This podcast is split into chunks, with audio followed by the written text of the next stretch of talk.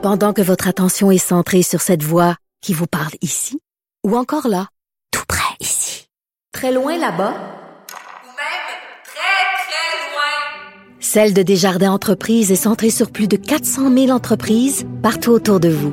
Depuis plus de 120 ans, nos équipes dédiées accompagnent les entrepreneurs d'ici à chaque étape pour qu'ils puissent rester centrés sur ce qui compte, la croissance de leur entreprise.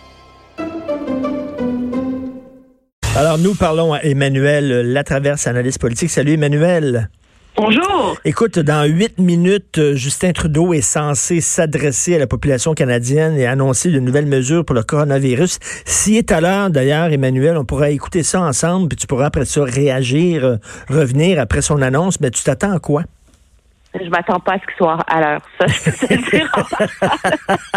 le premier ministre, comme tous les autres premiers ministres avant lui, euh, vit sur un fuseau horaire qui lui appartient, qui est généralement au moins 30 minutes Mais, décalé mais par pourquoi ça? autres OK, explique-moi ça, toi qui couvres la politique depuis longtemps.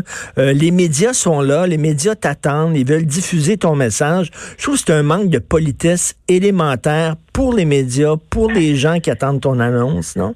Ben, peut-être, mais en même temps, je pense que objectivement, la vie d'un premier ministre est très compliquée, très chargée et que euh, il faut avoir le temps de se préparer, d'être au fait des dernières euh, des dernières informations.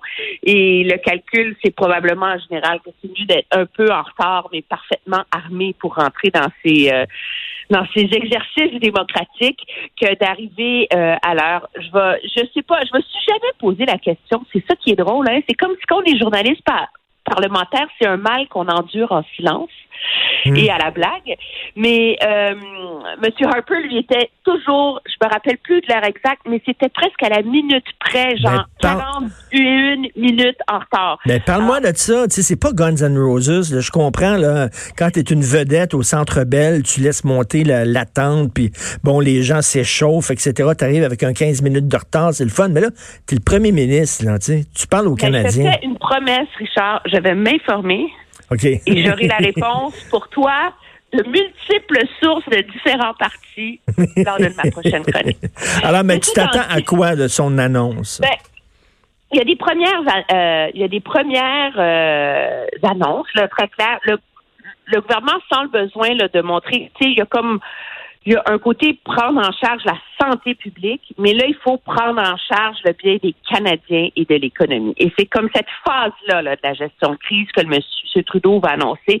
On s'a- on s'attend, là, c'est certain, il va enlever le, délai de carence là, d'une semaine à l'assurance emploi et baisser le nombre de semaines nécessaires là, pour se qualifier pour les gens qui seraient obligés de se placer en, en quarantaine là, Mm. préventive euh, et qui n'ont pas le bénéfice d'assurance santé, de patrons qui ont les moyens de payer, etc. Ça va prendre un mot du médecin, là. Ça sera pas un banc ouvert, mais bon, il va y avoir des mesures là-dessus. Des mesures aussi pour assouplir là, le refus de travailler pour euh, conditions dangereuses, là, dans le code de- du travail, pour inclure les risques de coronavirus. Euh, augmenter la recherche, l'argent pour la recherche, l'achat groupé de matériel médical, envoyer le signal qu'on va donner un appui financier aux provinces qui en ont besoin en santé si jamais ça dégénère, et confirmer à un moment donné qu'il va y avoir du stimulus dans, euh, dans le budget. Moi, je vois cette... Donc, mais ça, ça va être surtout de l'argent. Ce qui va arriver avec une mesure, là, genre, euh, si vous arrivez d'Iran, euh, là, on vous demande sur une base volontaire de rester chez vous pendant deux semaines. Là, maintenant, on va serrer la vis, puis vous allez être obligé de rester chez vous pendant deux semaines. On n'ira pas jusque-là, selon toi. Ben, c'est pas ce- c'est pas ce qu'on entend. Et il y a tout un débat hein, là-dessus parce que j'entendais le directeur de la santé euh, publique euh, Horacio Arruda dire que ces mesures-là de, de screening, là, tu sais, euh, fonctionnent bien à l'aéroport quand tu sais que les gens, que le foyer est en Chine et seulement en Iran. Tu sais, on s'entend parce que tu sais que c'est seulement de ces régions-là du monde. L'argument des experts en santé publique, c'est qu'à partir du moment où le coronavirus est partout, euh, que là, ça devient beaucoup moins efficace comme mesure. Écoute, je suis pas une experte, c'est l'argument qu'avancent euh, Euh, les gens mais- de la santé, de la santé publique. Peut-être que ça permettrait euh, de rassurer la population. Euh, mais en tout cas, c'est pas c'est pas ce qu'on annonce. On est dans le politique et le gouvernement Trudeau est soucieux de séparer la réponse politique de la réponse santé publique, qui OK. elle vient vraiment des des, Des directeurs des de santé publique et des de la santé spécialistes. publique pour bien montrer que ces que ces décisions-là sont fondées sur la science et non pas sur la politique, hein, comme on voit Bon. du côté des États-Unis. Ce qu'on entend là, donc, c'est qu'il va, il va euh, prévoir des mesures pour aider l'économie en cas de, en cas de vraiment de, de problème avec le, le virus. Est-ce que tu trouves toi que M. Legault a été trop naïf, trop euh, imprudent, trop optimiste concernant le coronavirus? Parce qu'il n'y a rien de prévu dans son budget là-dessus? Oui, c'est un équilibre euh, difficile. hein. Moi, je pense que euh, moi, j'ai de la misère à acheter l'argument du gouvernement Legault de dire il y a déjà du stimulus dans notre budget. En disant on dépense, il y a déjà une augmentation des dépenses de 5,1% euh, donc euh, on va embaucher à la DPJ, euh, il va y avoir des ressources pour les soins à domicile, euh, des, des enseignants spécialisés dans les classes en difficulté, on met 15 milliards de plus dans les infrastructures. Tu sais, le boost, là, tu sais, euh, en augmentation des dépenses est déjà là pour stimuler l'économie. Ça, ça fonctionne quand tu parles de stimuler l'économie dans un cas classique de ralentissement. Il faut, faut créer des jobs pour que le monde travaille, pour que le monde travaille, il y a de l'argent pour qu'il dépense et que ça fasse rouler la roue de l'économie euh, capitaliste dans laquelle on vit. Le défi avec lequel on est, auquel on est confronté avec le coronavirus, c'est que vraiment, ça sert à rien d'inciter les gens à dépenser s'ils veulent pas sortir de chez eux là. Hum, hum, On s'entend? hum.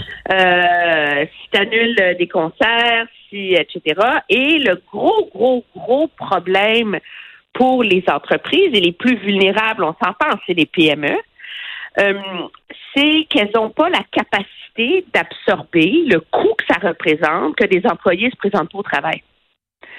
Et, euh, qu'elles n'ont pas la capacité de d'absorber le coût du, euh, du dérangement à la chaîne d'approvisionnement, etc. Alors, la réponse, moi j'ai de la misère à accepter la logique du gouvernement Legault que la réponse à une situation de stimulation pré-coronavirus vaut pour des problèmes soulevés après le coronavirus. C'est pas les mêmes problèmes au début puis à la fin. Hum, Et, hum, euh, et quand on voit les mesures qu'envisagent, par exemple, les États-Unis, on voit à quel point les mesures précises pour l'économie, dans le cas d'un coronavirus, c'est pas nécessairement les mêmes. Ceci étant dit, le gouvernement Legault a aussi la responsabilité de ne pas faire paniquer la planète au complet. Ben, c'est ça. et la, la- le devoir d'avoir la, la discipline que si on a un déficit pour régler le coronavirus, ça ne devient pas un déficit structurel où tu es obligé de couper après pour euh, te sortir du trou. Alors, d'avoir déposé un budget qui ne tient pas compte du coronavirus, c'est comme un cadre là où le gouvernement doit aller. Mais en même temps, il dit, regarde, là, dépense, on, on dépensera. Mais si jamais il y a un problème, là, si effectivement là, ça devient très compliqué à cause du coronavirus, puis euh, il y a de grandes perturbations économiques, ce qu'il dit, c'est que, regarde, on a une marge de manœuvre, là, il y a le fonds de stabilisation, puis on va piger là-dedans. Oui, oui, je veux dire, euh, pense que personne n'en doute, là. Je veux Mm. dire, euh, si euh, s'il y a un, un gros problème à l'économie, une récession, le gouvernement va avoir un déficit, il va dépenser, quitte à même déposer une mise à jour économique, un mini-budget, etc. Sauf que tu attends que la crise frappe pour te donner les moyens d'agir, au lieu de mettre en place des mesures préventives, parce que tu, tu peux dire on fait un fonds pour les PME dans telle, telle, telle condition, puis s'il n'est pas utilisé, il n'est pas utilisé. Ou tu dis pourquoi, c'est quoi l'urgence de mettre dans ce contexte-là 1,9 milliard de dollars, de prendre le surplus de 1 milli- 1,9 milliard de dollars de l'an dernier, puis de le mettre sur la dette tout de suite? Pourquoi pas le mettre dans un bas de laine? tu sais, un fonds, une réserve Mhm. pour éventualité ou whatever, euh, où là, l'argent est directement accessible à partir du moment où euh, où il y a un ralentissement économique. Je pense que c'est vraiment un choix politique euh, que réussit à défendre, je pense, relativement bien le gouvernement Legault. Mais en même temps, moi, ça me soulève un certain malaise quand on entend que la majorité des analystes financiers, de tout le monde, dit écoutez, déposez-en pas de budget, on ne sait pas où s'en va l'économie. Hum, Il ne faut pas hum, oublier hum. que le cadre financier du budget Legault est basé sur un prix du pétrole à 58-60 dollars. Euh, je m'excuse, il est rendu à 30, là. Ben non, non, non, c'est ça. Euh, l'économie est très volatile, donc c'est très, très présomptueux de dire, euh, de prévoir ce qui va se passer, alors que les plus grands analystes financiers ne savent pas vraiment ce qui va se passer, parce que l'économie est comme une poule pas de tête. D'ailleurs, est-ce que tu penses que Justin Trudeau va retarder le budget? Ben, il y a de plus en plus... il y a de plus en plus de, de voix qui s'élèvent. Je pense que ça se défend mettons que le crash du prix du pétrole dans la dernière semaine euh, tend à confirmer peut-être le besoin de retarder ça de quelques semaines. Hmm. Euh, à cause de l'importance et de l'impact prix des ressources naturelles sur les rentrées fiscales du gouvernement. Et on parle du crash du prix, du pétrole, mais le prix des métaux aussi a énormément baissé. Puis comme on est un pays de mines et de ressources naturelles, ça aussi, ça a un énorme impact sur les rentrées euh, du gouvernement.